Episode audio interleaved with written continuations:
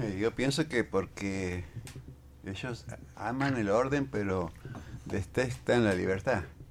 La libertad. Entonces, detestan la libertad. Y la libertad, Perdón, ¿no? ¿Qué, qué, qué definición, Luis, ¿no? Aman el orden pero detestan la libertad. que, a ver, esto, esto- esta gente que así plantea las cosas, me parece que quieren un orden similar al orden que tenía la dictadura militar. Entre órdenes que se llaman, pero pérdidas de libertades.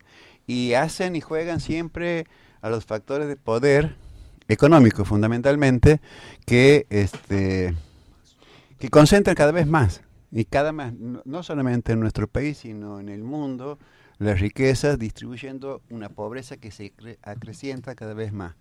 La avaricia de estos sectores antes se lograba a través de los golpes de estado Eh, después del 83 esta- este avance se produce a través de los votos de la derecha que siempre ha sido eh, eh, proclive Sí. a los golpes cuando se le- las- las- la- el pueblo avanzaba en sus derechos, Sí. avanzaba en sus, en sus libertades, avanzaba en su crecimiento.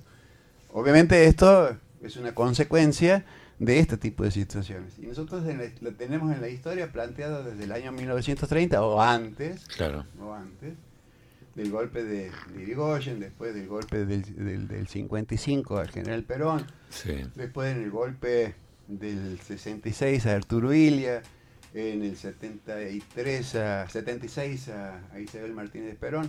Y terminados esos golpes, empiezan con los otros golpes que son mediáticos y económicos, Sí. como el que se le hace a Alfonsín, Ah. cuando se hace la destrucción de nuestro aparato productivo después, eh, la entrega del patrimonio nacional, el endeudamiento del país, pero cada vez, cada vez que esa tuerca se gira un poco más, la, consecuencia de esto es mayor pobreza, este, mayor este, eh, pérdidas de, de libertades y de reivindicaciones que tenemos quienes hemos trabajado y trabajamos siempre eh, por el bienestar de nuestro pueblo.